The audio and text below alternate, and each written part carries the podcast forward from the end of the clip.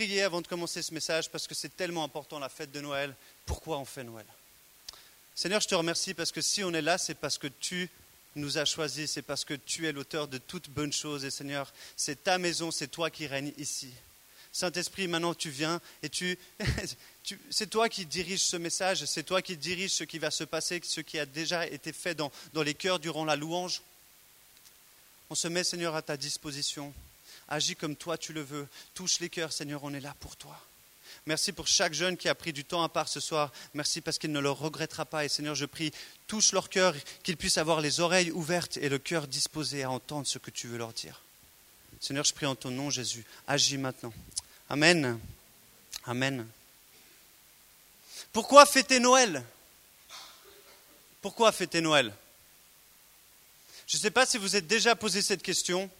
On a entendu déjà quelques réponses entre Emmanuel, Noémie, l'ambiance, les cadeaux qu'on vole aux autres. Bravo Noémie. Parce que tout le monde le fait. Pourquoi, pas, fêter Noël Parce que tout le monde le fête? Parce que ma, ma famille a choisi de se retrouver durant cette période. C'est peut-être le cas de certains d'entre vous ici. Parce que j'ai envie de recevoir des cadeaux. Non? Personne? Très bien, venez me donner vos cadeaux. Parce que le marketing est top. Mais il y a même Santa Claus et Coca qui se mettent ensemble pour qu'on puisse fêter Noël. Parce que j'aime manger. Qui c'est qui aime manger? Voilà. Qui c'est qui aime spécialement manger à Noël? Il y a des gens, je ne comprends pas, ils disent toujours à Noël on mange plus. Moi, je mange bien toute l'année, même à Noël. Mais euh, du foie gras, il y en a toute l'année. Parce que je suis en vacances. Qui c'est qui est en vacances? Qui c'est qui a eu des examens ces dernières semaines Vous avez terminé Bravo. Qui c'est qui a encore des examens? Je sais qu'il y en a quelques-uns qui auront des examens en janvier. Ok, je vais juste prier pour vous. Seigneur, je te remercie parce que je sais qu'il y a des étudiants ici, il y en a qui sont en vacances, il y a des professionnels, mais toi, tu te soucies de chaque détail, de chaque personne. Et Seigneur, je prie aussi que pour ceux qui ont encore des examens, que tu sois avec eux dans la préparation, dans les révisions, même pendant cette période de Noël, qu'ils puissent vivre pleinement ce que tu as pour eux, sans se soucier, Seigneur, de, de ce qui va arriver demain qu'ils puissent vivre aujourd'hui, Seigneur, librement. Je prie en ton nom et je te remercie pour ceux qui ont les examens. Tu as été avec eux, Seigneur. On prie en ton nom.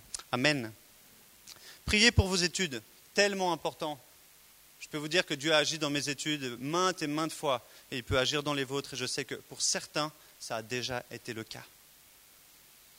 Pourquoi fêter Noël? Parce que je suis en vacances, on l'a dit, parce que je suis obligé, certaines personnes sont obligées, ou peut-être parce que je désire célébrer la venue de Jésus. Il y a plein de, de réponses possibles à cette question. Je ne pense pas qu'il y ait une bonne ou une mauvaise réponse. Je pense que la réponse, elle va dépendre de ce qu'on comprend, de ce qu'on connaît et de ce qu'on croit sur Noël. Parce que toutes ces réponses peuvent être justes en fonction de ce que ça représente pour nous Noël. Ça peut être juste un rendez-vous en famille tellement ennuyeux. Chaque année, on doit se retrouver à Noël. En plus, on doit se faire des cadeaux. Je ne sais jamais quoi acheter à, à mon cousin, à ma soeur. C'est une prise de tête.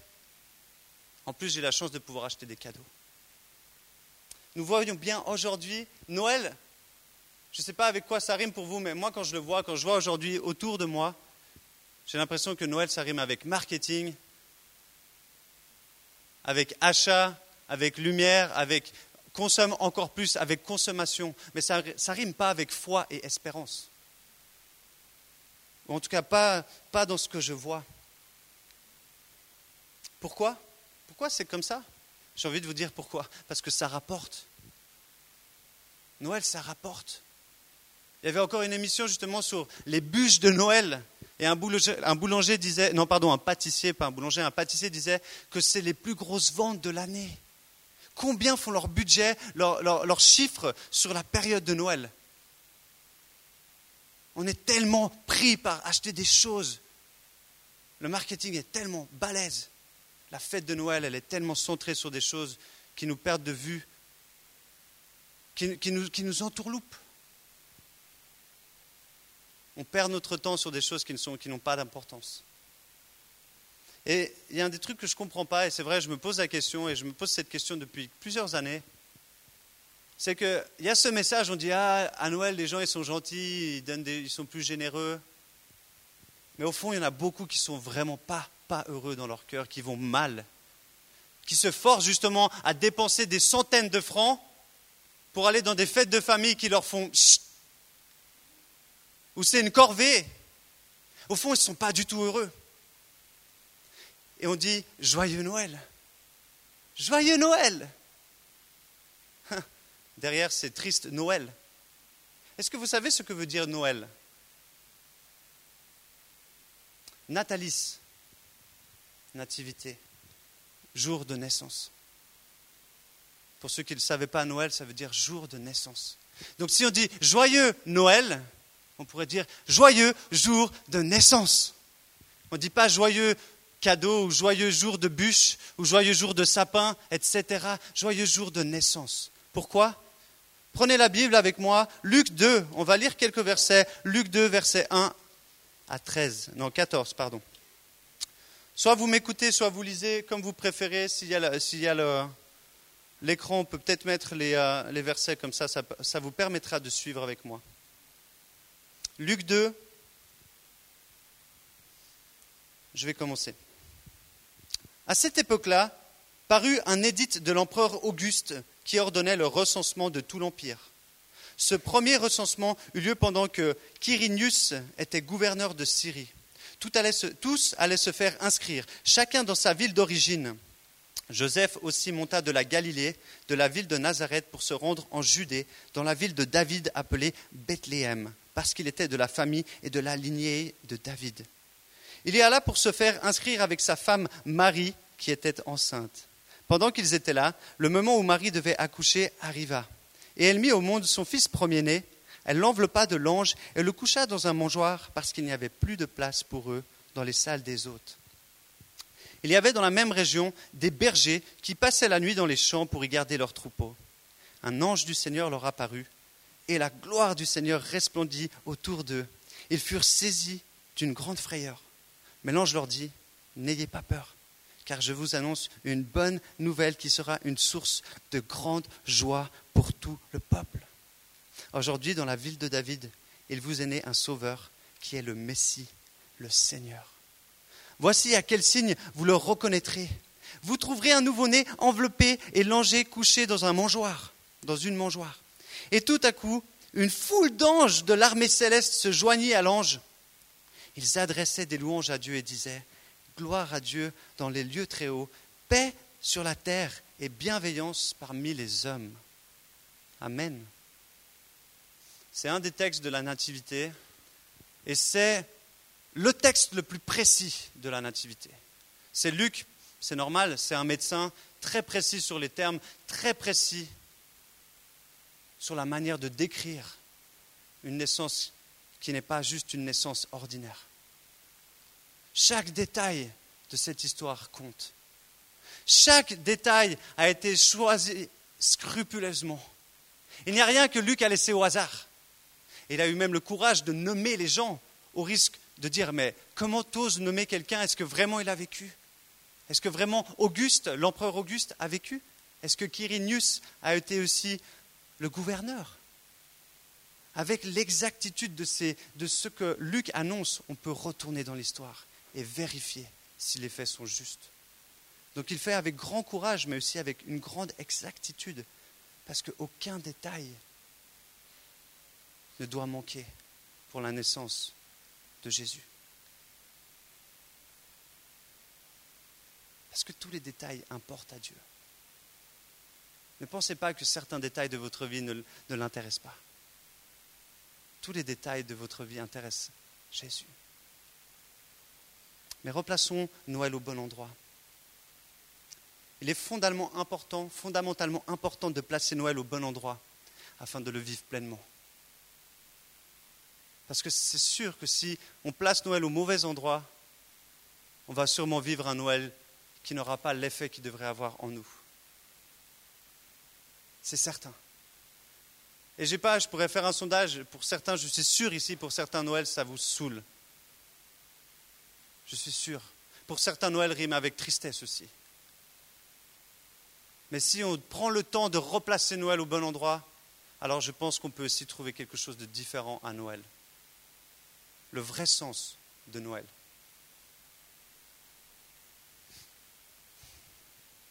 Ça fait des années qu'on célèbre Noël, même des années, des années, des centaines d'années. Mais avant que Noël soit célébré, on célébrait des dieux païens, on célébrait les dieux grecs, les dieux gréco-romains, c'est avant, avant le 350 après Jésus-Christ. Noël était célébré, mais elle n'était pas célébrée pour la naissance de Jésus. Elle était célébrée pour différents dieux, pour Saturne, pour Mitra, toutes des divinités, soit gréco-romaines, soit indo-iraniennes. On faisait la fête. Vous avez peut-être déjà entendu, s'il y a des gens qui sont en médecine, les Saturnales. Est-ce que ça vous dit quelque chose, les Saturnales? Personne ici? Vous n'avez jamais célébré les Saturnales, entendu parler En médecine, c'est une fête qui faisait, je ne sais pas s'ils la font encore, mais c'était une grosse beuverie euh, et on, fait la teuf, ça devient de la délire. C'est basé sur justement ce qu'ils faisaient pendant plus d'une semaine, des grosses parties, des grosses fêtes pour célébrer des dieux grecs. Mais les dieux qui étaient aussi rattachés à la lumière, la renaissance de la lumière. On célébrait la lumière, mais pas Jésus. Il aura fallu attendre encore plusieurs années, encore jusqu'à 380, quand l'empereur romain Théodose va décider et va instaurer comme le christianisme étant la religion de l'Empire romain. Bien entendu, l'empire le plus important, le plus, le plus fort qui existait à cette période. Et à ce moment-là, il va dire, OK, maintenant, on va plus fêter vos fêtes païennes, ça sera le jour du Christ. On va choisir, c'est la naissance du Christ. Et pendant plusieurs années, la naissance du Christ va être fêtée le 24 et 25 décembre. Et petit à petit, on va faire place à différentes guirlandes. Et je trouve c'est chouette quand tu disais, Noémie, et, je comprends, je pense que si on avait posé ces questions, qu'est-ce qui vous fait penser à Noël? Les guirlandes, le sapin? Qui sait, quand vous voyez un sapin, vous dites c'est Noël est-ce en a certains, ça vous dit, c'est vrai que le sapin, c'est vraiment avec Noël? Le sapin est arrivé 7e siècle par un Allemand. Puis quelques années plus tard, la bûche de Noël est arrivée aussi. Je ne vais pas vous raconter l'histoire de la bûche de Noël, mais la bûche de Noël a pour but de rassembler des gens autour d'un feu, de, recevoir la chaleur et de la lumière. Mais pas pour, célébrer Jésus, pour être au chaud et avoir de la lumière. Ces choses-là ont pris de la place. Les cadeaux ont pris de la place. Oh, combien ont de place les cadeaux à Noël Dites-moi, est-ce qu'ici, il y a quelqu'un qui ne reçoit pas de cadeaux à Noël? Levez la main. S'il y a quelqu'un qui ne reçoit pas de cadeaux à Noël. Est-ce qu'il y a quelqu'un d'autre? C'est très important ce que je dis. D'accord, merci euh, Christophe. Je viendrai. Pour nous, c'est normal de recevoir des cadeaux. Pour nous, c'est normal. Pour plein de gens, ce n'est pas le cas. J'aimerais juste vous dire ça aussi. Pour plein de gens, ce n'est pas le cas de recevoir des cadeaux à Noël. Pour nous, c'est devenu presque une corvée. Et les cadeaux ont pris la place, une grande place. Le sapin prend une grande place, la décoration prend une grande place, les desserts, la nourriture prend une grande place. Et petit à petit, depuis l'an 380, où l'empereur Théodose a dit on reprend, on redonne la place à la naissance de Jésus. Et nous, qu'est-ce qu'on a fait petit à petit On a donné beaucoup plus de place à tout ce qui était éphémère, à tout ce qui était secondaire. Et ces choses secondaires ont pris plus de place. Aujourd'hui, je pense que peu de foyers célèbrent en premier lieu la naissance de Jésus. En premier lieu. D'abord, ça va être on se retrouve en famille, etc. Je ne dis pas que c'est mal, attention. C'est un privilège pour ceux qui peuvent le faire. C'est un privilège. Mais quelle place a Jésus dans vos fêtes de Noël?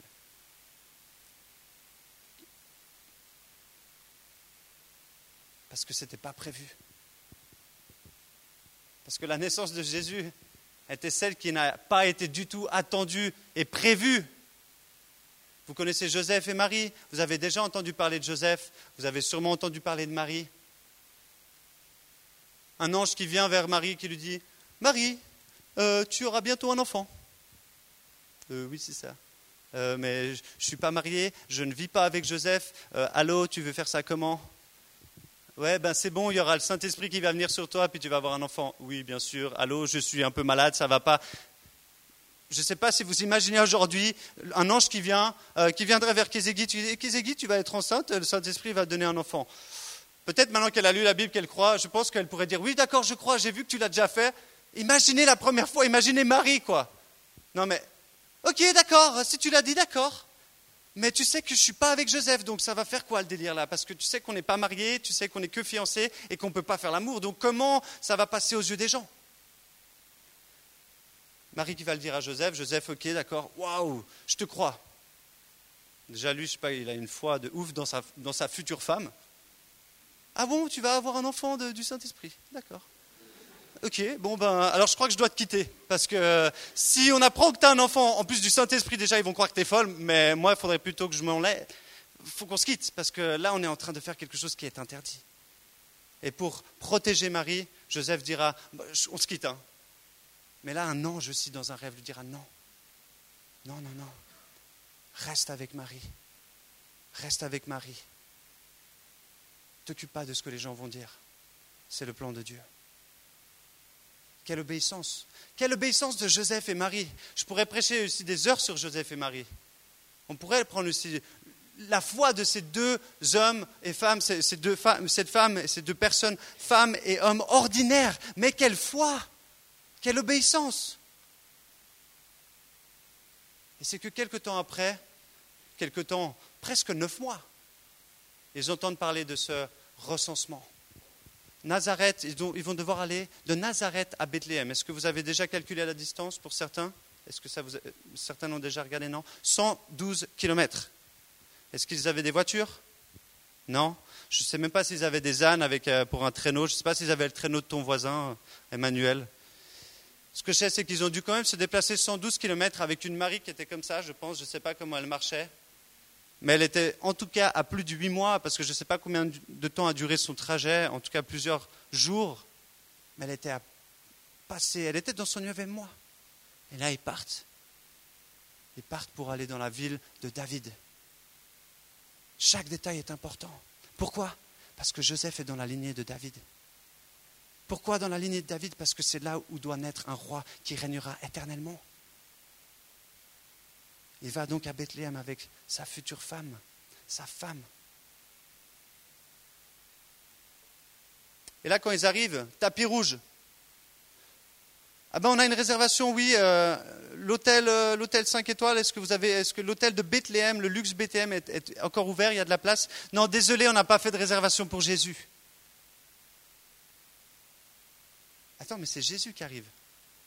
Je ne sais, je sais pas pour les, mamans ou les futures mamans, mais imaginez la condition quand vous savez que vous allez peut-être accoucher d'un jour à l'autre. Vous ne savez pas où vous allez dormir, vous avez fait un voyage de 112 km et là on arrive et vous dites bon je vais dormir où? Bah, Tout est plein et puis de toute façon on n'a pas fait de réservation puis bon on est, on est qui? Et là vous vous retrouvez dans, dans une étable avec les animaux. Waouh Waouh alors que le grand empereur Auguste veut rassembler justement pourquoi il fait un recensement. Dans cette période qui était une période de paix justement dans, l'empire romain, une période de paix comme jamais avait été vécue, une période où l'empire romain était à sa gloire. L'empereur veut montrer ça, son orgueil et montrer, regardez, j'ai tout, vous avez tout auprès de moi. Dans ces conditions-là, alors qu'un homme veut se glorifier, Dieu va envoyer son Fils humblement dans une étable, naître dans une étable.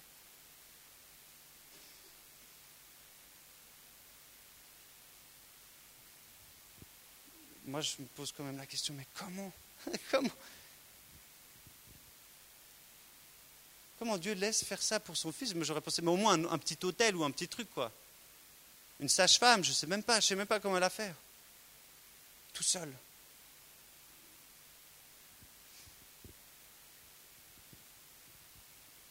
La naissance de Jésus dans ces conditions vient confronter toute attente du Messie.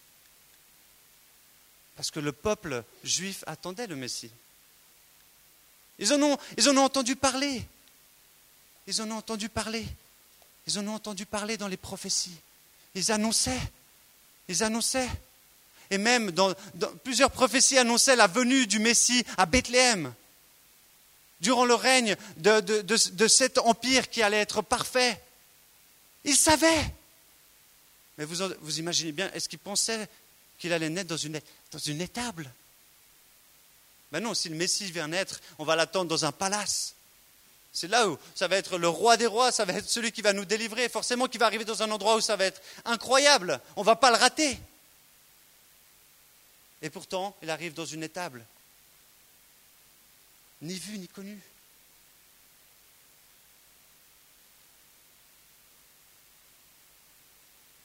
La naissance de Jésus vient confronter la réalité d'un monde superficiel, ou exactement comme Noël.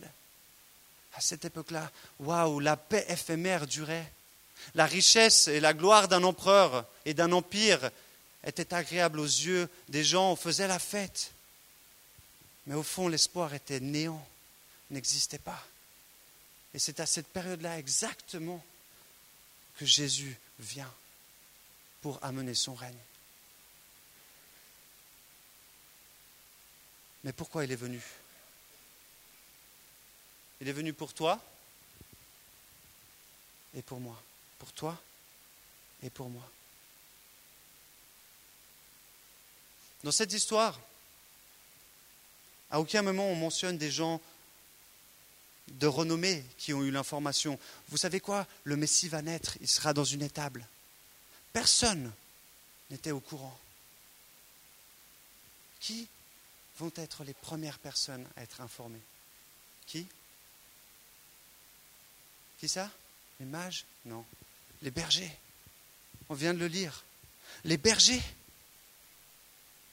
Ce n'est pas les mages, ce n'est pas les personnes haut placées, ce n'est pas les gouverneurs, ce n'est pas ceux qui ont toute l'importance qui vont entendre Hé, il y a le Messie qui arrive, préparez-lui euh, la meilleure des venues. Non, c'est des bergers.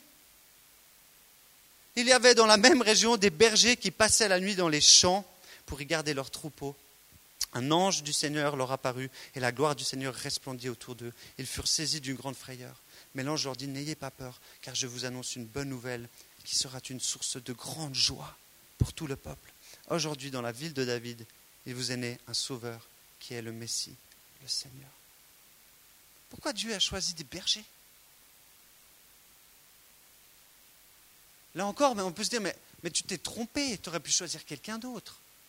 Des bergers qui ne sont, même pas reconnus. Les bergers, tout le monde s'en fiche des bergers, ils s'occupent de brebis, ils s'occupent de moutons.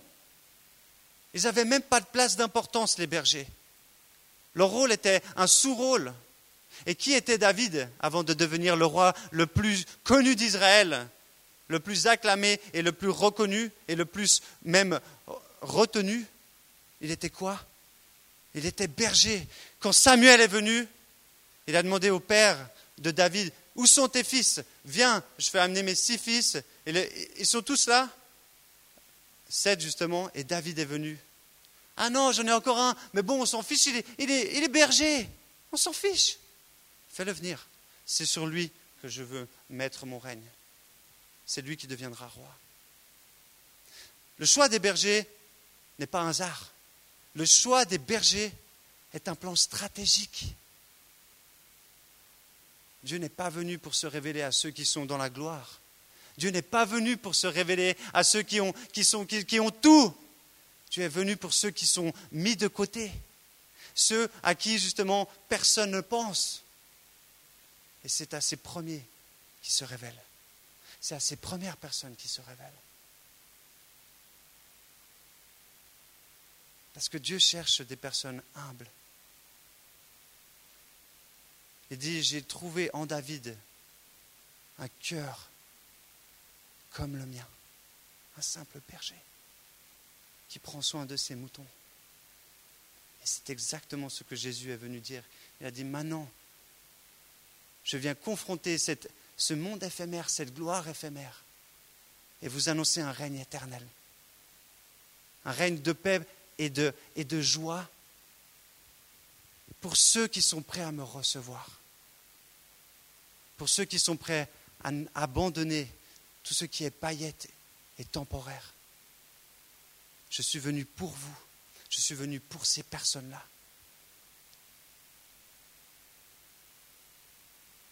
C'est dans cette réalité que Jésus vient, dans cette humilité comme un bébé tout petit, simple, faible, fragile.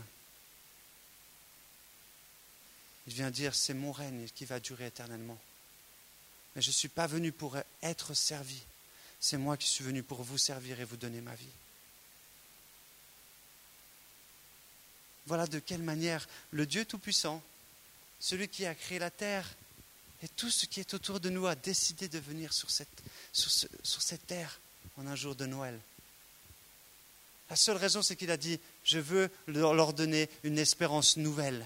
Je veux leur donner une joie nouvelle. Je veux changer leur regard des choses qui ne vont pas durer. Un cadeau, un sapin, ce que vous voulez. Et j'aimerais vous dire, je suis ici éternellement avec vous. Et ma paix sera avec vous éternellement.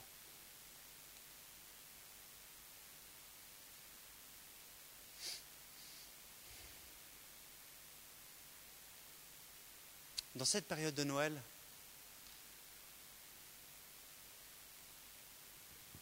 j'aimerais t'encourager à te rappeler de chaque événement qui meuble cette fête. Chaque élément rappelle la venue de Jésus. Chaque élément, laissez-moi vous dire, chaque élément. Les cadeaux, vous les voyez ici? Les cadeaux, il nous fait le plus beau cadeau. Il nous offre la vie éternelle. Aujourd'hui, quand tu ouvriras tes cadeaux le 24, le 25, quand tu veux, rappelle-toi que le plus beau cadeau, ce n'est pas la boîte, c'est la vie éternelle que Dieu te donne. Et celui-là, tu ne le tiens pas dans une boîte. Tu le détiens dans ton cœur, par la foi, en ce petit bébé. Le sapin, comme je vous l'ai dit, l'histoire est très intéressante, vous pourrez aller lire symbole de la renaissance du soleil, symbole d'une longévité, de la renaissance de la lumière, mais surtout parce qu'il ne se fane pas. Les, épines restent vertes. Le règne de, Jésus est éternel. Il ne s'arrête pas. Il ne se fane pas. La lumière de Christ est éternelle. Amen. Lorsque vous verrez un sapin, bien sûr que quand on coupe le sapin, c'est sûr qu'il va pas. Bien sûr, il faut qu'il soit, il soit dans la terre le sapin. Mais quand vous verrez un sapin, pensez que lorsqu'il est en terre, il ne se fane pas, il ne change pas. Dieu ne change pas. Il reste le même. Son règne est éternel. La nourriture, il est né à Bethléem. Est-ce que vous savez ce que veut dire Bethléem? La maison du pain. Jésus dit, je suis le pain de vie à Bethléem. Tous les détails de cette histoire sont importants. Tout ce qu'on vit aujourd'hui nous rappelle Jésus. Tout ce qu'on fait aujourd'hui nous rappelle Jésus. Il n'y a aucun détail de Noël qui ne nous rappelle pas Jésus. Tout ce qu'on vit aujourd'hui nous rappelle Jésus. Il suffit juste de regarder au bon endroit. Il suffit juste de comprendre pourquoi on fête Noël. Le plaisir, les fêtes. Il y a la fête pour chaque personne en Jésus. Il n'y a personne qui est exclu. Tout le monde peut prendre part à la fête avec Jésus. Il n'y a plus d'exclus. Et à Noël, c'est ce qu'on essaye de faire. Dimanche, on fera frater Noël, on sera avec des gens qui sont tout seuls, des gens peut-être qui sont SDF, différents milieux. Mais ce que Jésus nous dit, c'est que avec moi, vous serez éternellement dans un temps de fête. Qui que tu sois, peu importe ton éducation, peu importe ta richesse, j'ai payé pour toi aussi je suis venu pour toi aussi. Et la bûche de Noël, pour certains on la mange, il y en aura même une tout à l'heure, elle symbolisait un temps de chaleur, un temps de communion, mais un temps où la lumière venait nous éclairer. À travers les uns et les autres, on manifeste la chaleur de Dieu. À travers l'amour qu'on se manifeste les uns les autres, on manifeste la chaleur de Dieu et la lumière qui est en nous est reflétée en dehors. Chaque chose de Noël, tout ce qu'on fait aujourd'hui, j'espère que quand vous vivrez votre Noël et quand vous sortirez même d'ici, quand vous verrez un sapin, vous penserez à ce que j'ai dit, le règne éternel de Jésus. Quand vous ouvrirez un cadeau, vous rappellerez, le plus beau cadeau, c'est la vie éternelle. Et celui-là, vous pouvez l'avoir. N'importe qui peut l'avoir. Alors vous savez quoi? Je vais m'arrêter là, mais dans juste dans cette petite explication, on a suffisamment de raisons de dire joyeux Noël. Joyeux Noël. Joyeux Noël.